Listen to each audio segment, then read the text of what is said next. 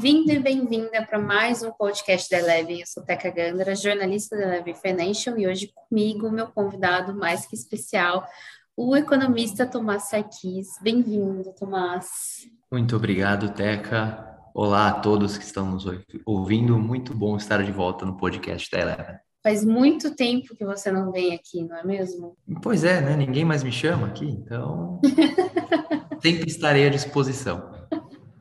Bom, bom saber, Tomás. Tomás, a gente precisa de ajuda e ninguém melhor do que você para falar com a gente sobre planos econômicos e inflação. Então, esse é o nosso tema de hoje. Bora lá? Bora lá, vamos embora.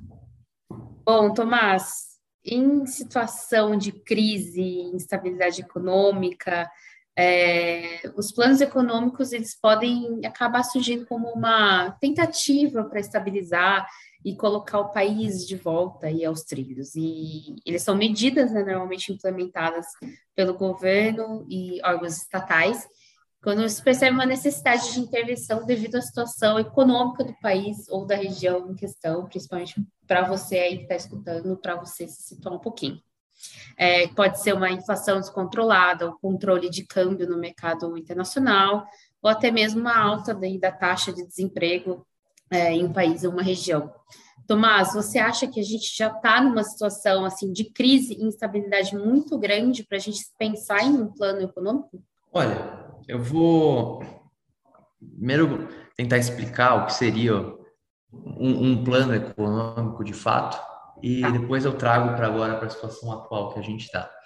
É, o, o quanto o governo vai intervir em uma economia vai depender, depende basicamente das escolhas que a sociedade faz.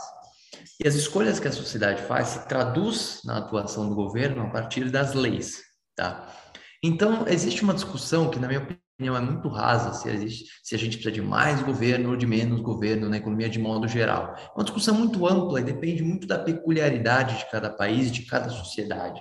É, tem um exemplo dos países nórdicos que tem um governo extremamente presente é, na economia com altas cobranças de impostos, mas também que tem diversos serviços públicos gratuitos.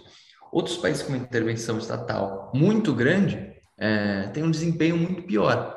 E, e, e, o inverso também é verdadeiro. Tem países com pouquíssima intervenção do governo na economia e que, que, que, vão muito mal e outros com pouquíssima intervenção na economia que vão muito bem. Essa não é a variável que vai definir o sucesso ou o fracasso de um país que define o sucesso ou fracasso de um país, dentre outros fatores, é muito mais como o desenho institucional do país é composto do que efetivamente quanto o governo tem ou não tem. É, se as pessoas respeitam de fato as leis, é, se o sistema financeiro ele funciona é, de uma forma ampla e inclusiva, se é, as desigualdades são reduzidas, é, se o sistema judiciário atende principalmente os mais necessitados e tenta equilibrar o jogo econômico entre os mais poderosos e os mais vulneráveis, esses são alguns tipos de instituições que tornam o país desenvolvido ou não.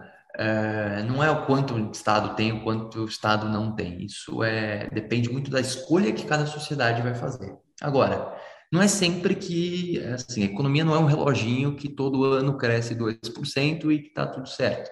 É, não, existem momentos de crise. Acho que um exemplo bom que a gente pode usar, a gente nem precisa ir tão para trás, é a própria o, o começo da pandemia. É, a gente teve um, um, choque, é o que a gente chama. Na né? economia é um choque. Pessoas deixaram de produzir porque elas não podiam sair para trabalhar e as pessoas deixaram de, de, de consumir serviços porque elas não podiam sair de casa. Então, parte da economia ficou parada, parada. Sim. O PIB caiu muito, e a, e a inflação também despencou. Nessa situação, o governo deveria, conforme fez, não estou falando só do Brasil, estou falando do mundo inteiro, ativamente falar, bom, eu vou colocar dinheiro na economia porque houve um choque artificial, um choque exógeno, é uma palavra melhor, que tornou a situação mais desafiadora. Então, ele injeta dinheiro na economia e tenta fazer a situação voltar aos níveis atuais, aos níveis de, de antes. Quando a situação volta aos níveis de antes, ele pode ir gradualmente retirando esse, esses estímulos. Isso seria um plano econômico, tá? Um plano econômico de expansão fiscal para salvar o país da pandemia. É, os, os, Estados Unidos fez isso é, com o plano Marshall. A União Soviética tinha os planos quinquenais, é, é, é quinquenais para tentar estimular a economia. É, cada país ou cada sociedade, dependendo do tempo, desenvolve o seu plano econômico. Que aí, para finalizar, pode ser feito tanto política fiscal, que é o exemplo que eu fiz, uhum. via política monetária ou um conjunto dos dois, que costuma ser os mais comuns. Normalmente, elas deveriam se equilibrar, mas no caso da pandemia, as duas pisaram no acelerador ao mesmo tempo. Olha, voltando, eu quero duas frases que você falou aí, eu quero que a gente volte e converse um pouquinho sobre elas que é a situação é, financeira de você garantir uma igualdade que você falou, é isso? Exato. É isso, e sobre até a questão da pandemia. Beleza, a gente tem, vamos, vamos citar Estados Unidos como um grande exemplo, já que é a maior potência econômica uhum. do mundo. A gente não uhum. vê isso acontecendo, certo? Sim. Porque o... você tem uma desigualdade. Perfeito, perfeito. O, o papel como eu falei, o papel do sistema financeiro é ser o mais amplo e inclusivo e do sistema Sim. judiciário de equalizar as regras do jogo dos mais é, é, entre os mais poderosos e os mais vulneráveis, tá? Os Estados Unidos é uma economia muito desenvolvida porque grande parte dessas regras do jogo funcionam, as instituições lá funcionam, mas existe um custo histórico gigantesco lá que vem de muitos anos, que até a forma como a economia do país foi construída muitos anos atrás. É, estudando um pouco mais de história econômica nos Estados Unidos, a gente vê o quanto que a escravidão contribuiu para que diversas regiões perpetuassem desigualdades que a gente vê até hoje. É, então, parte, assim, em termos de sistema financeiro, obviamente é um país muito grande que e, e, e, e, que é muito difícil você, como um governo central, você conseguir centralizar todas essas demandas. É, não à toa, o, o, os Estados Unidos têm um dos sistemas financeiros mais é, é, descentralizados do mundo. Tá? Você pega diversos países, é, a Suíça, é, é, a Alemanha, a França, existem relativamente poucos bancos quando a gente olha a proporção do quanto, a porcentagem dos depósitos que as pessoas colocam. Agora, você pega os Estados Unidos, tem mais de, sei lá, 4 mil bancos, é né? uma coisa impressionante. No Brasil, a gente tem é, é, cinco bancos que detêm mais de 85, 90% de todos os depósitos. Isso está mudando. Mas ali é um, é, um, é, é um caso diferente do sistema financeiro. E o sistema judiciário, bem ou mal, funciona. Ainda existem é, muitas feridas históricas que, na minha opinião, vem grande parte dessa herança da escravidão, principalmente no Sul, é, e, e, que ora melhora, ora piora, é uma ferida histórica que eles têm que em algum momento eles vão ter que endereçar para que o país se torne mais inclusivo e mais igual. E é, voltando também um pouquinho, você falou de grandes bancos aqui no Brasil, que a gente tem cinco, uhum. que detém grande participação. Você acha que os bancos digitais, eles também vêm para tirar essa, essa centralização? Ah, com certeza. É, o, o, Brasil, como eu falei, a gente sempre teve concentração bancária, o que não necessariamente é, é ruim. Como eu falei, vários países desenvolvidos têm concentração bancária. E não necessariamente é ruim, porque o sistema financeiro ele é todo interligado. Então, se um, por exemplo, se uma fábrica de carro ela vai à falência, num, num, o impacto obviamente é grande diretamente para as pessoas envolvidas. Você tem um, um, aumento do desemprego, diversas famílias perdem emprego, mas o impacto ele é mais limitado. Se um banco vai à falência, não só as pessoas envolvidas diretamente naquele banco são prejudicadas, como toda a rede do sistema financeiro também é prejudicada, porque bancos têm depósitos interligados. Então, se um banco vai à falência, é, é muito ruim para a economia como um todo, tá? E, então, por isso que não é tão ruim assim se tem um sistema financeiro concentrado. É, porque instituições financeiras precisam ser sólidas para não quebrarem. A diferença é que no Brasil a gente tem um sistema, tinha, ou ainda tem, um sistema financeiro concentrado e pouco competitivo. E é aí que mora o grande X dessa questão. é, era quase um oligopólio de taxas extremamente altas, péssimo atendimento para o cliente e, e, e, difícil acesso ao crédito. Com a chegada é, de fintechs, bancos digitais e afins, isso vem quebrando um pouco esse oligopólio dos grandes bancos e vai é, batendo nessa falta de competição que existia no país. Por outro lado, isso também descentraliza, o que exige, por consequência, maior regulação do governo para que não haja é, uma quebra generalizada dessas pequenas empresas que estão chegando. Explico-me. Pequenas empresas têm mais chance de quebrar do que grandes empresas há milhares de anos consolidadas, tá? É, e como isso é um assunto de extremo interesse da economia como um todo, precisa ter uma regulação mais sólida. 2008 foi exatamente isso que não aconteceu. Em 2008, a gente tinha uma série de bancos, é, até relativamente grandes, mas pouco regulados. Virou uma farra de crédito, todo mundo fazia o que bem entendia, virou uma bolha imobiliária, porque grande parte desses créditos ia para o setor imobiliário, e isso eventualmente estourou, que deu no que deu, né? Então, Sim. é só um exemplo de que o sistema financeiro tem que ser muito bem regulado. Qual, na sua opinião, assim, vamos tirar de lado qualquer é, bandeira aí. Qual, na sua opinião, é um sistema financeiro que ele, ele funciona? Olha, é, não, não sei, eu não sei te citar um exemplo específico. Porque... Eu preciso te colocar na parede, porque esse podcast é para colocar na parede. É o seu papel mesmo, é o seu papel mesmo. não posso te dizer um, um, um, um, sistema ideal, porque, como eu falei lá atrás, depende muito da peculiaridade de como cada sociedade foi, foi criada. É, poucos bancos, é, muitos bancos, depende, tá? O que eu consigo te afirmar é que um sistema financeiro eficiente é aquele que é amplo e que é inclusivo. Ou seja, nenhuma pessoa que queira tomar crédito deveria ficar de fora. Tá?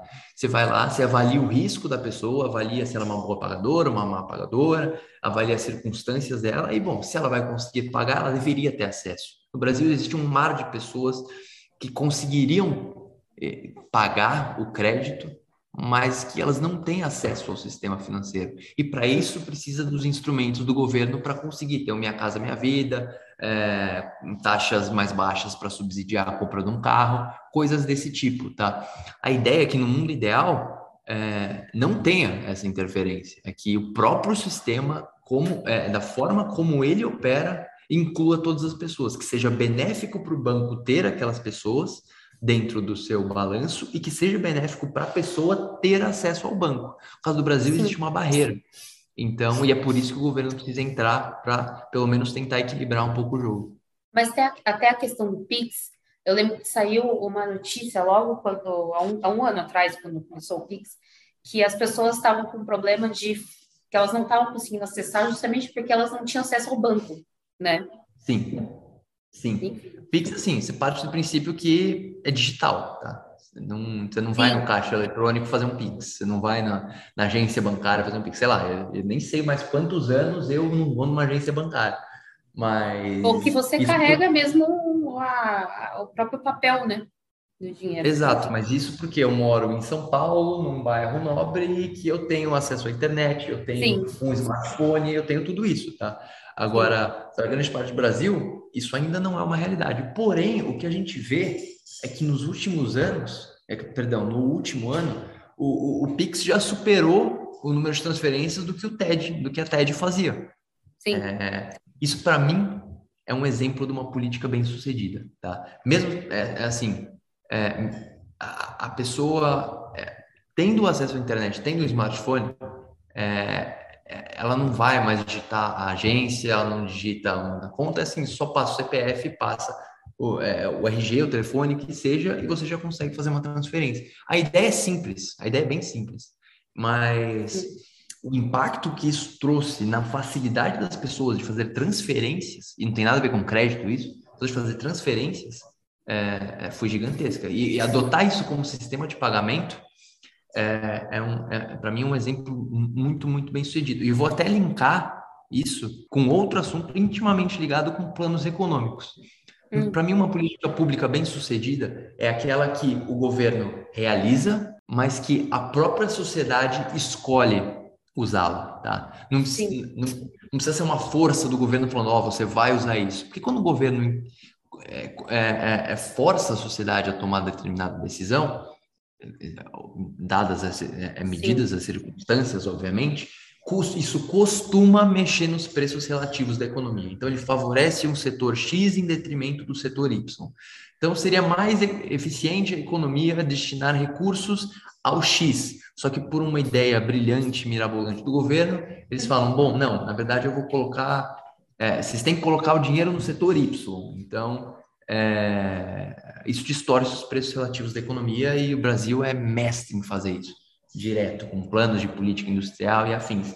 Agora, pega o plano real. O plano real, lá atrás, foi uma MP, foi uma medida provisória. Sim. E, e depois, obviamente, virou lei, mas que quando a gente mudou o. A, a, a, atrelou a moeda ao dólar, chamou aquilo de URV e, e falou para a sociedade: olha, vocês podem escolher indexar os seus contratos na moeda velha essa que tem uma inflação louca, ou vocês podem escolher indexar sua, seus contratos, salário, é, é, fornecimentos de, de, materiais e afins na moeda, na moeda nova. E essa moeda nova é bem mais estável porque ela acompanha o dólar. Hoje ela vale 2.750, é, 2.750 dessa moeda vale um dólar. Aí a gente vai desvalorizando, mas ela vai ser estável conforme o dólar. em questão de um ano, toda a sociedade brasileira escolheu indexar os seus contratos à nova moeda, o RV. E quando todo mundo indexou a moeda no RV, simplesmente falou: bom, a partir de agora esta URV chama real. Isso matou a inflação. Matou a inflação. É uma ideia mirabolante, completamente tirada da cartola, mas que deu certo. Mas antes disso, diversas outras ideias falharam miseravelmente. Sim. Antes, antes da gente entrar nessas ideias, que é o tema do, do podcast de hoje, é, tem dois pontos que foram bem, bem discutidos assim essa, né, nesses dois últimos anos, que foi igualar é, a, a, gente acabar com o real e fazer ou uma moeda é, da, ai, da América Latina. Mercosul, né?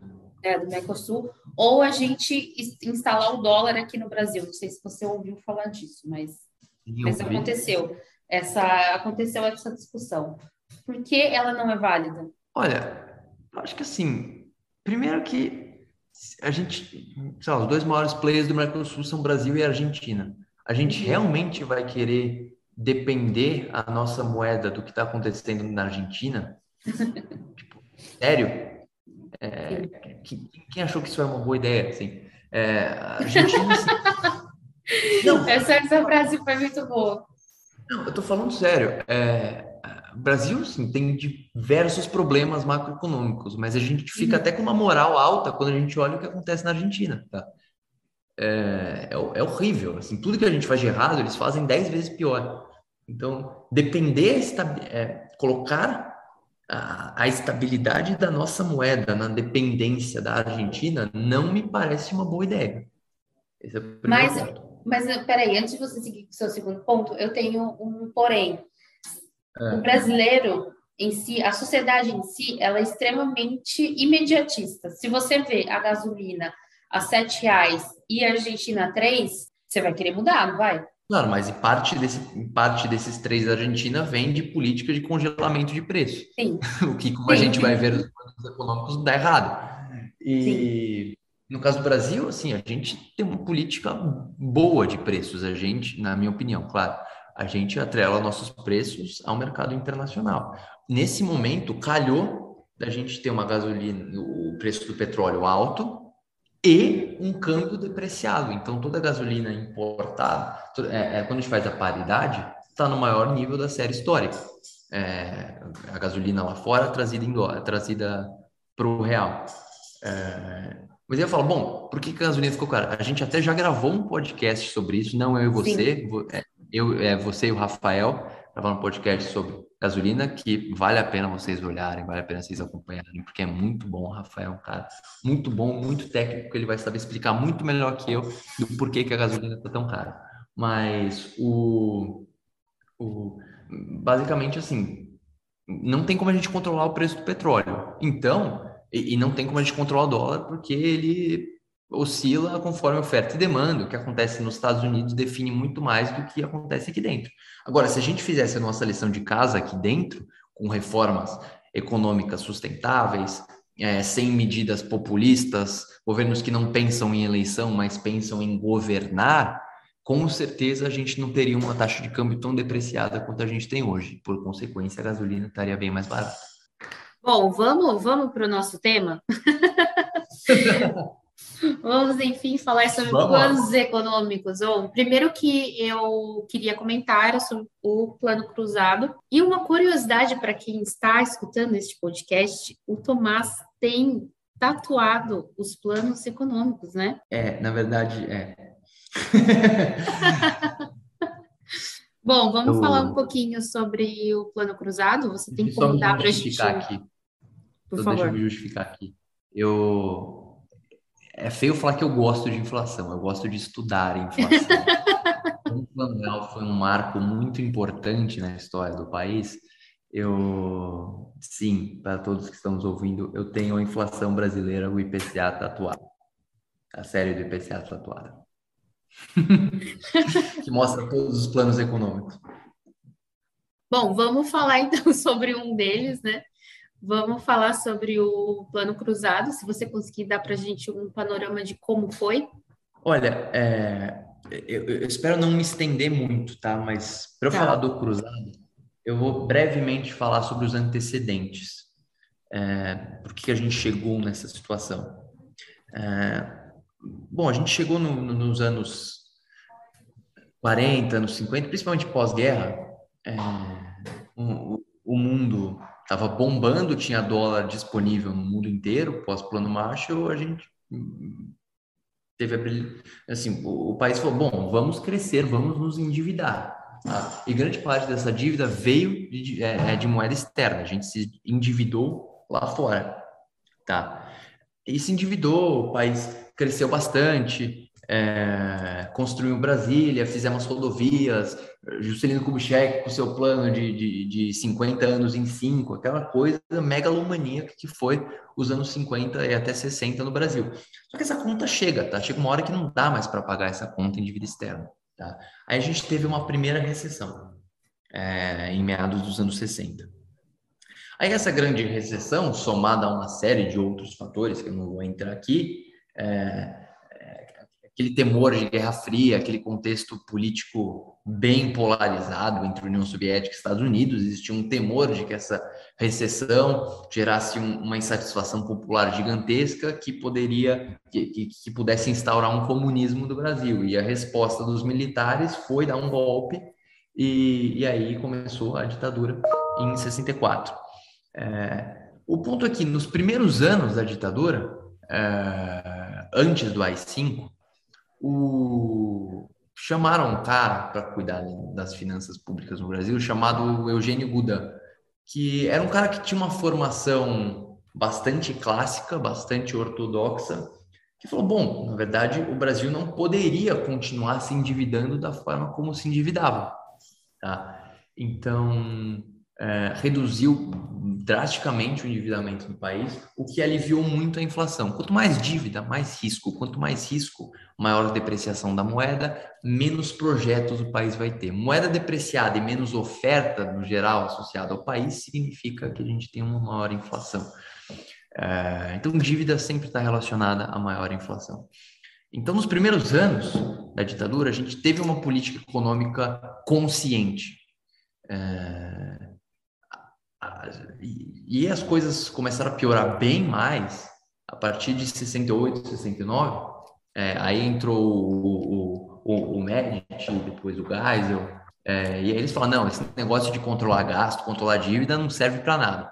E eles começaram, voltaram a gastar daquela forma é, astronômica, tá? Chamaram o Delfim Neto e falaram, não, vamos fazer um, um, um o, o milagre econômico, que é mostrar para o mundo como este modelo econômico é benéfico para o país. E a gente teve um milagre econômico, a gente crescia 15%, 12% ao ano, era uma coisa impressionante. Só que a dívida, é, parte externa, parte interna, também, é, também começou a explodir, tá? E, e, e, assim, a gente não tinha monitoramento dos gastos, não é que a gente tem todo mês uma tinha todo mês uma planilha falando, ó, os gastos desse ano foram, desse mês foram tal, o governo gastou com isso, isso, isso tinha zero transparência, assim. É, cada um puxava parte do, do, do orçamento para como queria, gastava o que quisesse, não tinha controle nenhum, era uma puta de uma farra o orçamento no Brasil. É, depois do milagre veio o segundo PND, que era quase um milagre econômico 2.0.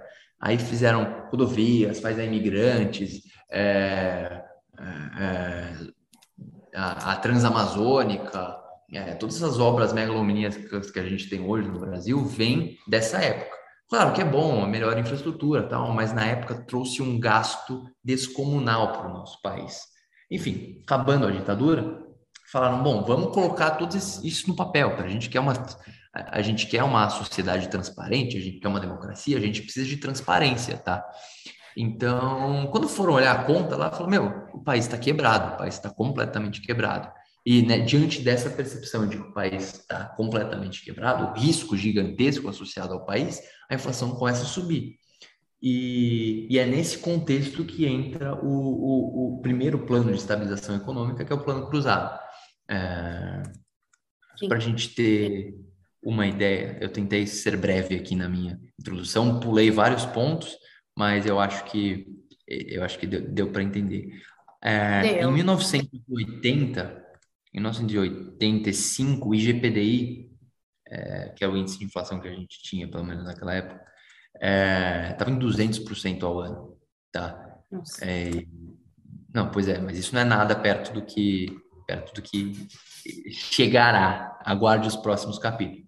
Com a inflação galopando, e eu, recém-impossado presidente Sarney, falou: bom, vamos estabelecer um plano econômico. Basicamente consistia em cortar zeros, literalmente, você cortava o zero.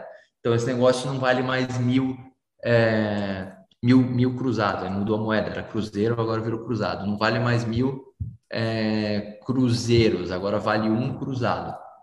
E, e congela preço. Por que, que não dá para congelar preço? Tá? No primeiro momento, a inflação vai desabar. Você olha nos gráficos de inflação, sempre que você tem um plano econômico, principalmente o, o, o cruzado, a inflação vai desabar. No primeiro momento, os agentes econômicos reagem ao congelamento de preço. De fato, congela. Porém, o que acontece é que o, os custos continuam subindo. Sim. E, e o, o, produtor fala: bom, se eu for vender a esse preço que está congelado, é melhor eu nem vender, porque eu vou perder dinheiro aqui. Então você tem escassez generalizada na economia e faltam e faltam insumos, as empresas começam a fechar, os negócios começam a se tornar inviáveis. E diante disso a gente tem novas recessões. E além de tudo, as pessoas não cumprem necessariamente o, o o congelamento. Tinha lá os fiscais do Sarney que iam lá ver se as coisas estavam em ordem. Agora, o custo de você fiscalizar isso num país de dimensões continentais no Brasil é uma coisa impensável. E então isso obviamente não deu certo. Em pouco, um ano a inflação já, tava, já voltava a subir. Depois disso teve o plano Bresser, o plano Verão, é, que até tinham alguns méritos ali, principalmente na questão do câmbio. É, mas aí melhor nem me aprofundar, porque senão a gente vai ficar aqui até amanhã. Bom, vamos pular então e já vamos para o plano Collor, que foi também a tentativa de, de combater né, é, o descontrole inflacionário, mas também falhou, né? Exato. O plano Collor, assim, talvez tenha sido a ideia mais mirabolante de todas que a gente já teve. É... Explica para gente. É muito fácil ser engenheiro de, de, de obra pronta. De longe de mim defender o Collor, tá? Agora, hoje que a gente tem uma inflação que é alta, nosso alto é 10%, na época a gente estava falando de incríveis 2 mil por cento ao ano, tá? É, em março de 1990, o IPCA, aí já era IPCA, em março de 1990 já era 80% ao mês, tá? Então era uma situação desesperadora, tá? Eu, eu obviamente, é uma política equivocada que não teria como dar certo, mas diante dessa situação era uma ideia e eles implementaram. Pena que a ideia foi horrível. E assim, essa história todo mundo já conhece. O Collor, assim, no dia seguinte que foi empossado, ele congelou as poupanças. É, você não podia mais acessar, é, até determinado limite, mas você não podia mais acessar a sua poupança.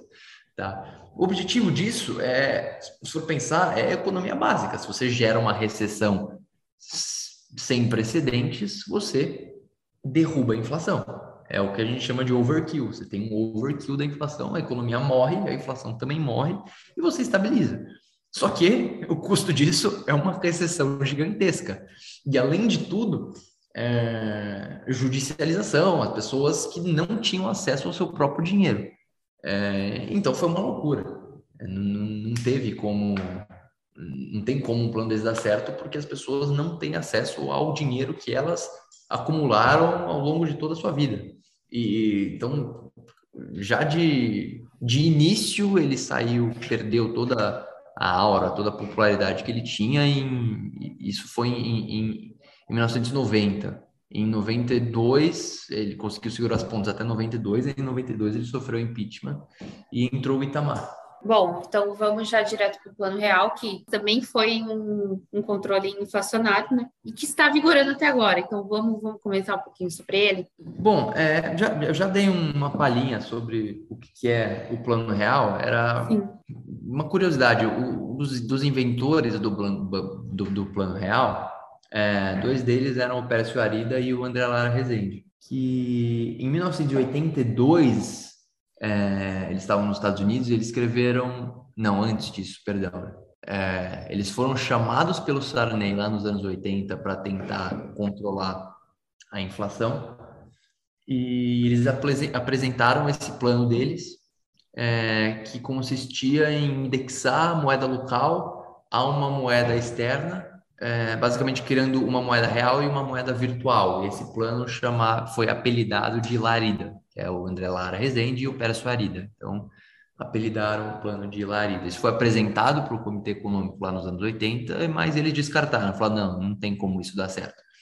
E eu acho que eles estavam certos, não daria, não teria como dar certo, porque o real tem a reforma monetária, que é essa do RV que eu expliquei. Só que o background de tudo isso foi o que possibilitou a, o, o, o sucesso do plano, que é o ajuste fiscal. Antes de eles implementarem o real, antes deles criarem o RV, a equipe, a equipe econômica comandada pelo Fernando Henrique, sob o presidente Tamar Franco, falaram: bom, a gente tem um monte de, de, de, de, de escapes no nosso orçamento, tá? Um monte de ralos, eles chamam de ralos, que que, que, que, escorriam para as áreas mais obscuras da política. Então, você, você reservava o dinheiro para uma obra em 100 unidades monetárias, que seja, tá? A gente teve muitas moedas, mas sei lá, 100 é, é, cruzados novos, é, 100, 100 milhões de cruzados novos.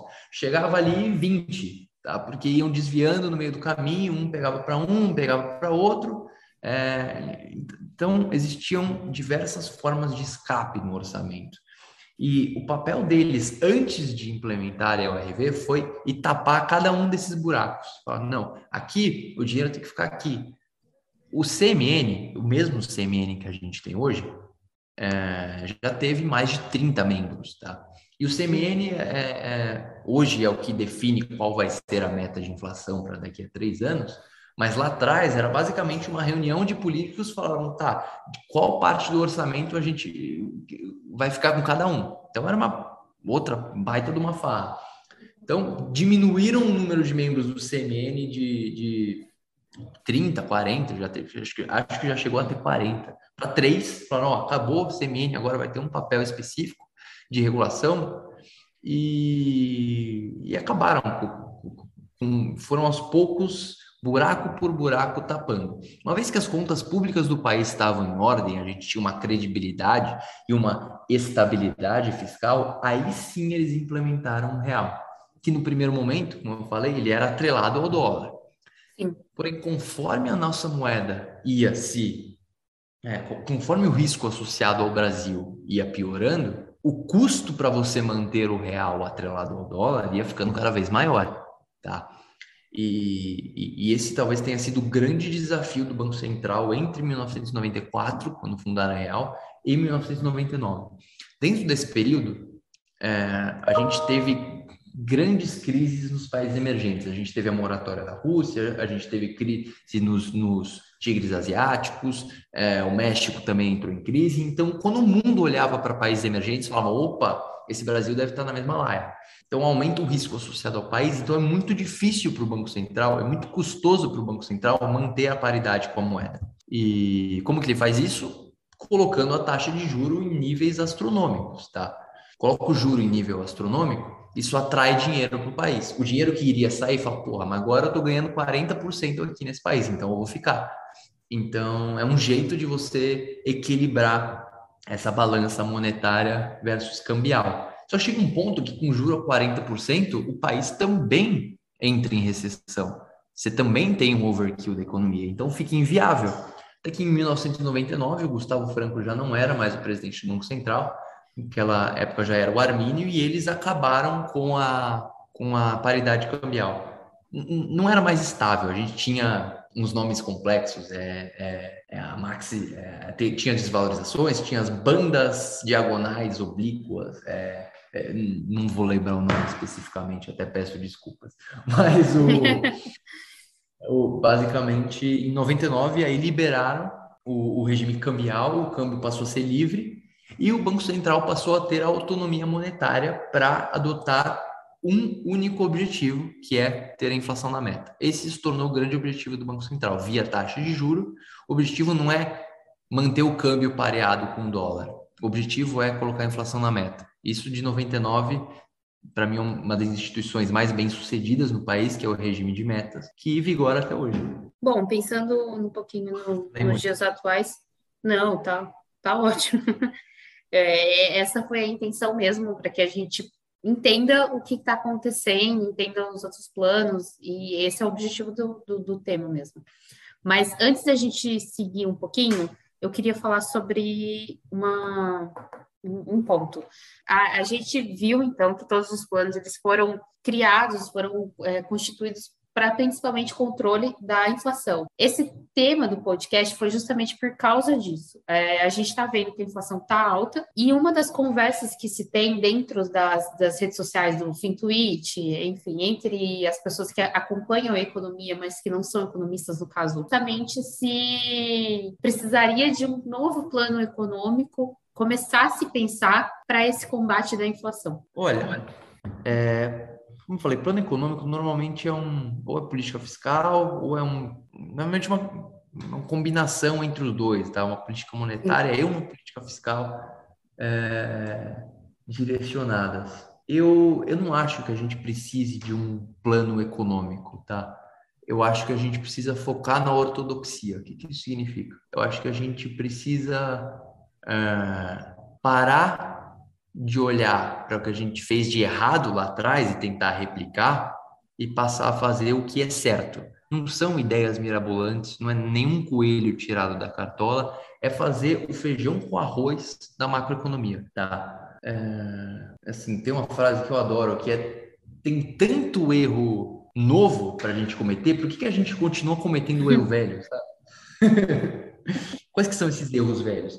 É achar que Basta o governo desembolsar uma quantidade descomunal de dinheiro que o país vai crescer para sempre e que o, governante em questão sempre vai ser reeleito e isso vira um ciclo autossustentável. Não é, não é. Tem uma coisa que chama dívida, tem uma coisa que chama risco. É, a partir do momento que o governo faz isso de forma sucessiva, é, ninguém mais vai querer investir naquele país e a gente vai ter uma recessão. Aconteceu isso exatamente em 2015 e 16, é, que só foi resultado do que a gente fez entre 2006 e 2014. Mas é, o governo gastou demais, gastou dinheiro que não tinha. E agora a gente está caminhando para a mesma situação. O governo está gastando dinheiro que não tem. A, o destino desse dinheiro é extremamente nobre. O país ainda é, extrem, é o Brasil ainda é muito desigual e uma parcela relevante de pessoas que deveriam ter acesso ao Bolsa Família esperam na fila. No momento que você tira a fila uh, e, e, dá acesso a essas pessoas vulneráveis a, a condições básicas de existência, eu, eu, eu sinceramente acho que é uma boa política pública.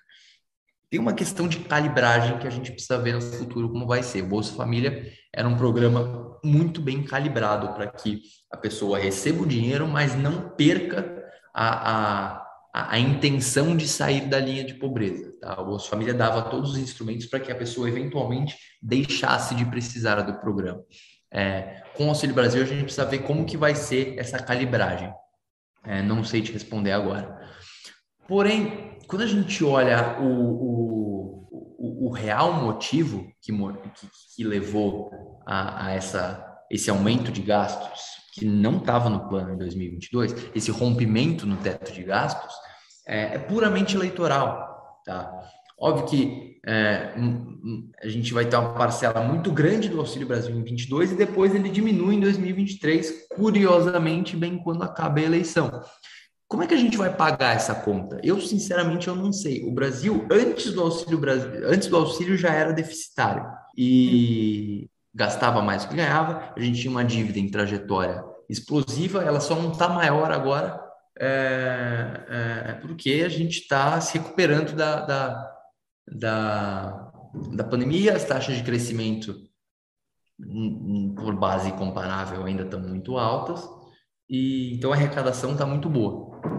Mas o, isso não vai durar para sempre. Ano que vem, é, a gente deve ter uma arrecadação bem pior e a dívida deve voltar a crescer. Então a gente está repetindo a mesma fórmula que a gente sempre, todos os anos repetiu e que no final deu errado, causou uma recessão e uma inflação alta. Para a gente resolver agora, não precisa de um plano é, novo, nada de novo. É assim, é controle de gasto. Você pode ter o Auxílio Brasil. Eu acho uma política extremamente válida, mas você precisa tirar dinheiro de outro lugar. Não dá para se endividar mais, você precisa tirar dinheiro de outro lugar. Como? Puta, tem um monte. É, é, é, o, o, Simples Nacional, o, o, governo deixa de ganhar cerca de 400 bilhões de reais por ano. E é um programa ruim, é, porque dá isenção tributária para as pessoas que não precisam de isenção tributária. É, escritório de advocacia, consultório médico, são os grandes beneficiários do Simples Nacional. É, Zona Franca de Manaus, o governo deixa de ganhar um monte de imposto é, não é, isentando fábricas lá em Manaus. É, qual o sentido da gente ter um monte de fábrica de Manaus? É,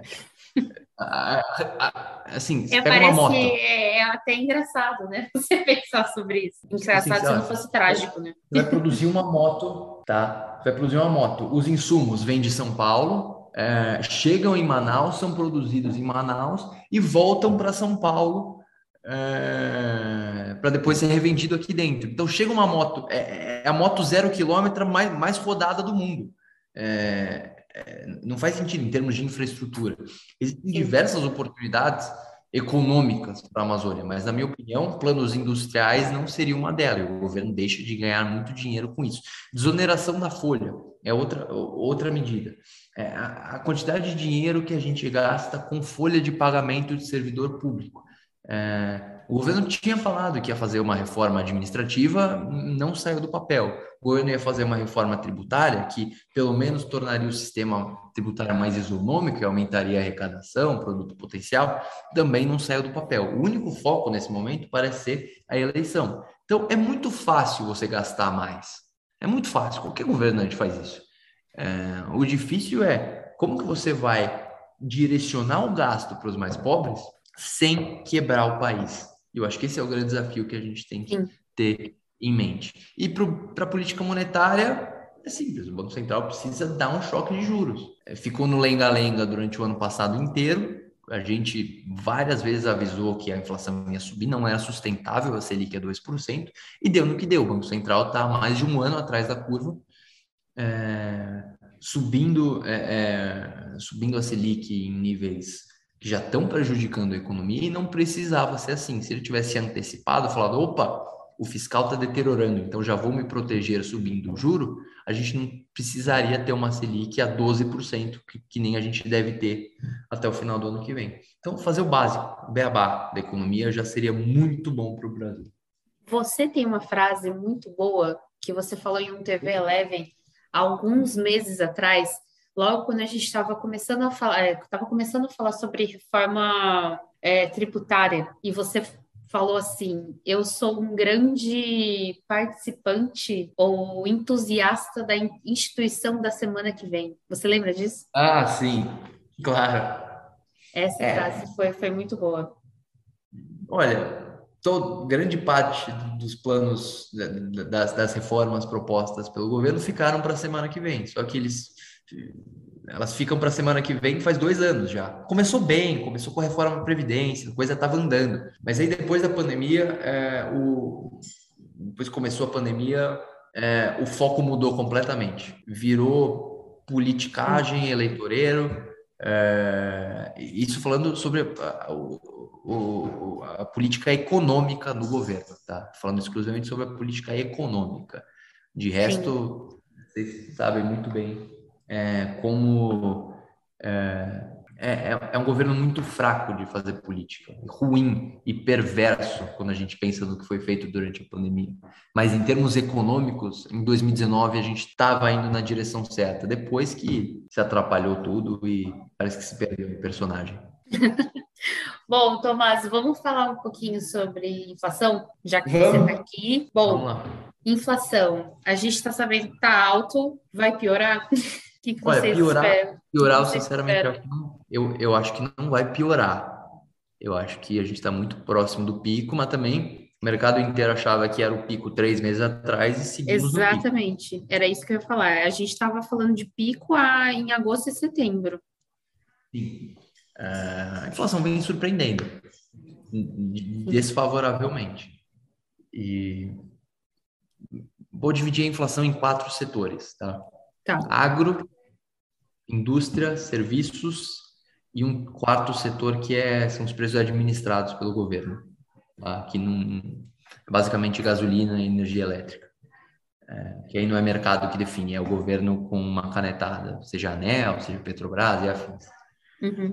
O, os alimentos, eles subiram muito de preço porque a gente teve uma safra ruim em 2021 e 21, 22 também perdão, a 21, 22 foi ruim. A gente tem geadas, é, seca, é, temperaturas muito baixas. Isso, assim, você olha, pelo menos na região sudeste, que, é, é para onde eu vi, você vê uma série de um monte de plantação de café queimada. Uh, isso é só um, um, um pequeno exemplo de muitas coisas que aconteceram nas safras aqui no Brasil. Então, é, menor oferta, o preço subiu.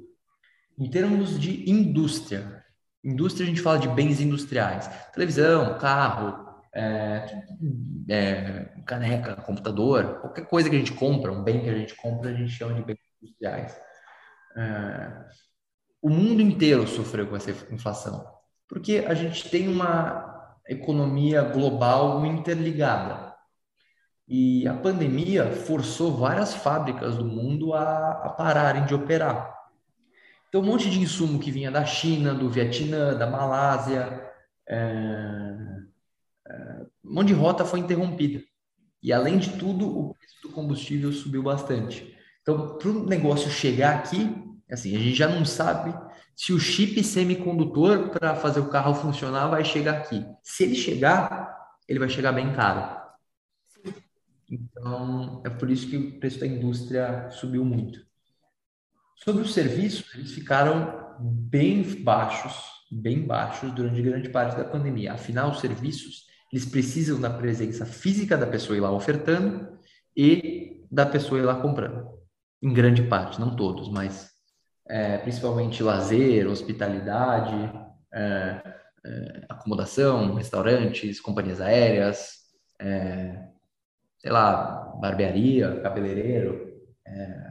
Então, como não tinha demanda, os preços ficaram muito baixos. Agora, com a retomada, esses preços começaram a subir, menos do que os preços dos alimentos e menos do que os bens industriais, mas os serviços também começaram a subir. Por fim, o, os preços administrados pelo governo, é, a gasolina a gente já falou, basicamente é, a preço do insumo para chegar aqui fica muito caro. Quer dizer, a gente até refina a gasolina aqui, mas se está caro lá fora, também vai ficar caro aqui dentro, porque, é, enfim, o, o produtor vende para o que está mais caro. Então, normalmente. Mas, mas antes de você, antes de você seguir um pouco, é, vamos fazer um parênteses que foi muito interessante que, gente, que eu fiz junto com o Rafael é, no podcast da, da Eleven, no, no, podcast sobre gasolina.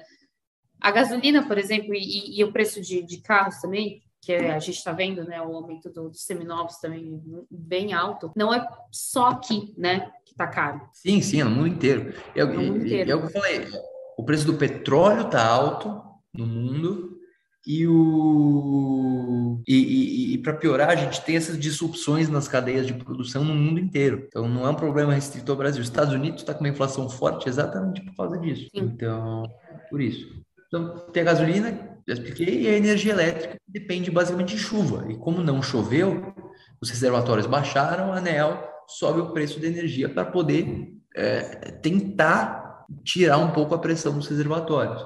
Pra, isso expliquei para trás. Agora para frente. A gente deve ter uma safra melhor no ano que vem. Isso ajuda preço dos alimentos. Os serviços devem continuar subindo conforme a reabertura ocorre. Quando a gente olha os serviços prestados às famílias, um, um, um indicador do IBGE, ele ainda está bem abaixo do nível pré-pandemia, tipo 15%, se eu não me engano. Então, os serviços devem continuar subindo. E preços administrados pelo governo o petróleo caiu bastante com, com essa é, com os riscos associados à, à, nova variante, a Omicron, afim. Então, isso aliviou um pouco potenciais reajustes que a Petrobras possa fazer ali na frente. Mas é incerto, é incerto. Vai depender muito mais do que o OPEP fizer do que algo que a gente possa fazer aqui dentro. Há quem diga mudar a política de preço da Petrobras. Eu acho que não. A Petrobras é uma empresa que tem que, é, é, ela tem que dar lucro. E se não tiver paridade, ela não vai dar lucro. Aí vamos quebrar a empresa que nem aconteceu é, em 2014. Vamos quebrar a empresa. Então, é uma política justa, válida. É, enfim, não vou entrar no detalhe, acho que valeria um podcast só para falar das políticas de preço da Petrobras. Talvez possa ter soluções alternativas, mas tirar a paridade não faria sentido. Então, é, ah, e por fim, os industriais, eles eu não vejo aliviando, pelo menos até o final do ano que vem, quando esperamos nós, as cadeias de produção globais já estejam todas interligadas e as fábricas no mundo inteiro estejam funcionando de novo. É, então, basicamente, alimentos deve cair, é, preços do governo hum, depende muito de fatores é, climáticos ou externos, muito difícil saber. E, e, serviços subindo mais um pouco, mas eu não acho que eles vão subir tanto assim. Então, a inflação deve continuar alta no ano que vem. Não 10%, como a gente está vendo, mas a gente acha que vai ficar acima do intervalo superior da meta ao longo de todo o ano que vem. É, a gente tem 5,5% de previsão de inflação para o ano que vem. E a meta é 3,5%. É, Tomás, para a gente começar a se encaminhar já para o final, é, a gente viu nessa semana, então, o PIB com a recessão técnica. É, eu queria que você desse pelo menos um panorama, explicasse para a gente o que, que, que, que isso significa para a gente começar a encerrar. Olha, é, recessão técnica é, de fato, uma recessão técnica. A gente teve dois trimestres consecutivos negativos, então isso caracteriza uma recessão técnica. E a gente não tem uma perspectiva positiva para o quarto TRI também. Então, possivelmente a gente pode ter três trimestres seguidos de crescimento negativo do PIB. Agora, neste TRI, o que puxou para baixo foi basicamente agro.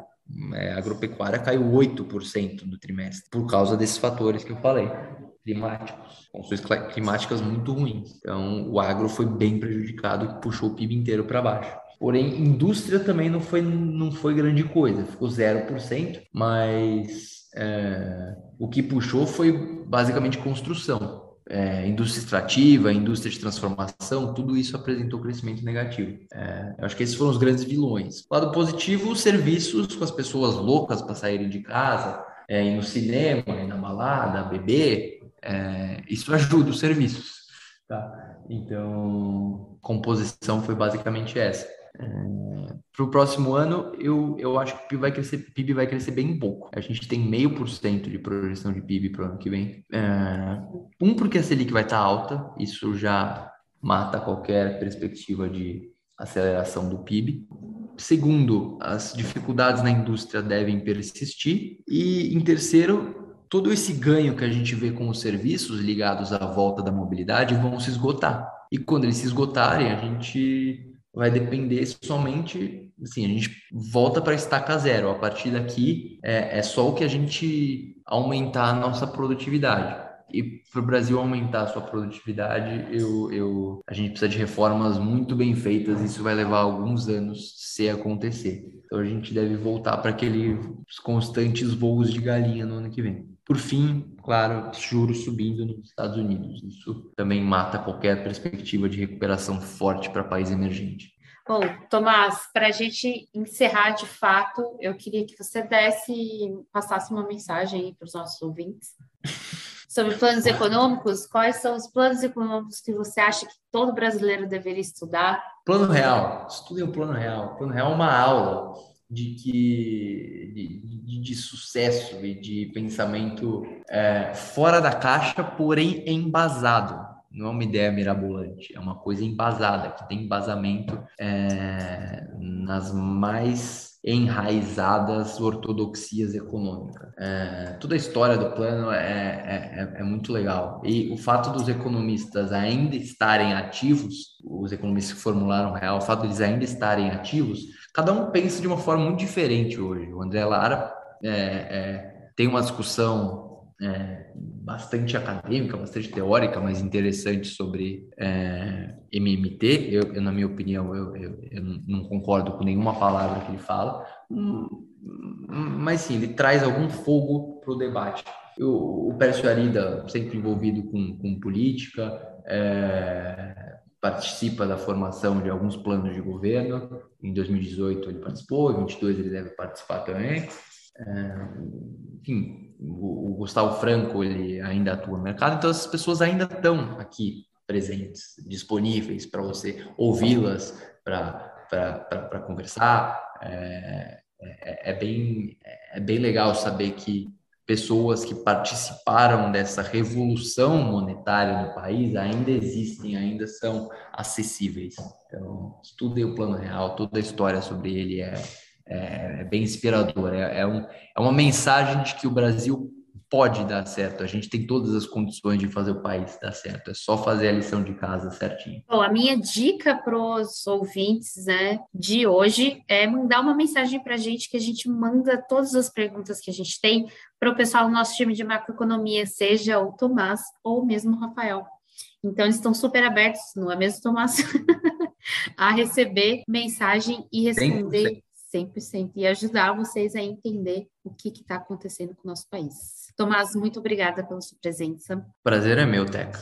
É, bom, gente, se você, se você gostou do podcast de hoje, manda uma mensagem para a gente com seu comentário. O Tomás é um dos convidados do próximo TV Eleven, na quinta-feira, às três e meia, no nosso canal no YouTube, junto com a Juventude Pro Cautela, para conversar sobre a última reunião do Copom do ano de 2021 e eu espero vocês na semana que vem. Tchau, tchau, pessoal. Até a próxima e um abraço.